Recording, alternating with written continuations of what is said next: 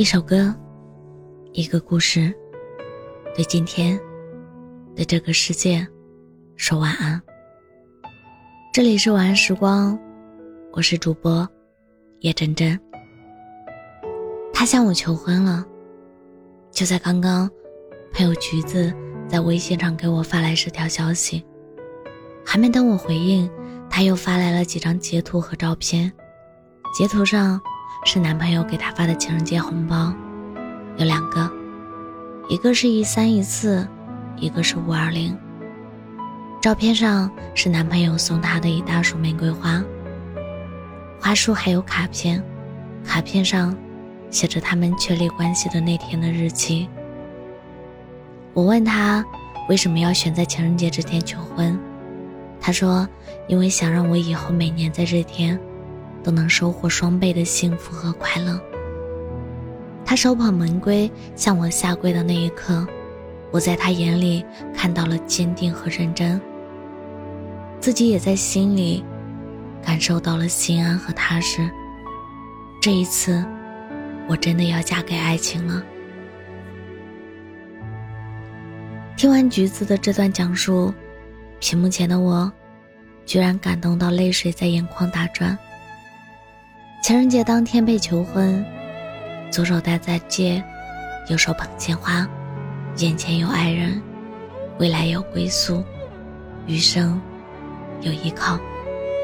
这大概是每个女孩子都梦寐以求的幸福吧。今年是橘子和男朋友在一起的第三年，今天也是他们一起度过的第三个情人节。橘子的男朋友平时工作很忙。加班和出差是常态。他每周在行程表上只有周日那天才有半天的休息时间。可自从恋爱以来，每年的情人节，他都不会缺席和橘子的约会。早在节日的前一周，他就会偷偷的提前订好橘子喜欢的礼物，口红啦，装饰卧室用的小饰品啦，可爱的小兔子发卡和发箍了。或者是橘子放在购物车很久，但迟迟没有下单的裙子了，都不是特别昂贵的东西，但因为用了心，就显得礼轻情意重。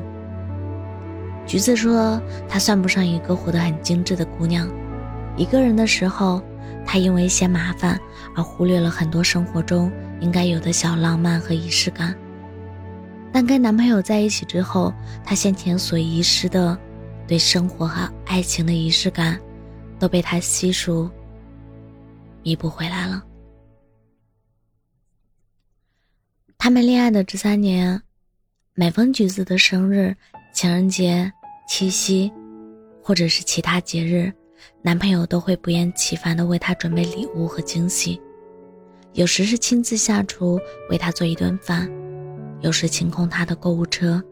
有时是捧着花去接他回家。偶尔没有礼物的时候，他就会用一整天的时间陪她宅在家里，吃吃饭，看看电影，聊聊天。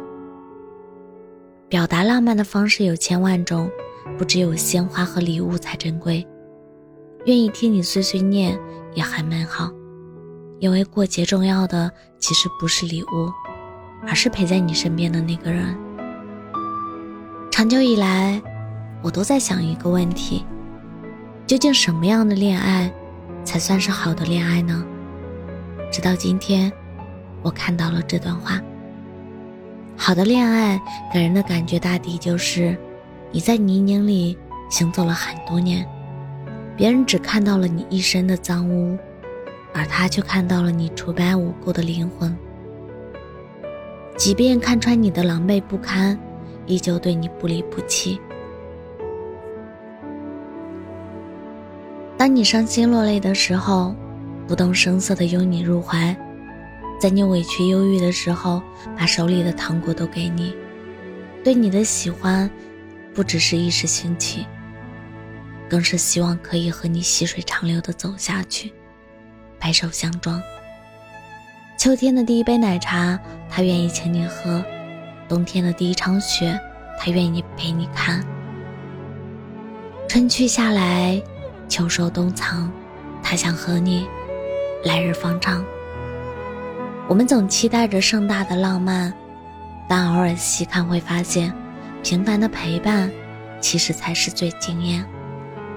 你生日时，他为你煮的一碗长寿面；情人节时，他为你送上的一捧花；周年纪念日时，他落在你额头上的一个吻。只要他能在心里感受到，你也能感受到，每天都是值得庆幸的节日。最后，趁今天情人节这个特殊的日子，给大家送上一段祝福。希望你能遇到那么一个人，你握着他的手，就像握住了全世界。自此，载风载雨也好，骄阳烈日也罢。你不必害怕了，因为有他，情人节快乐呀！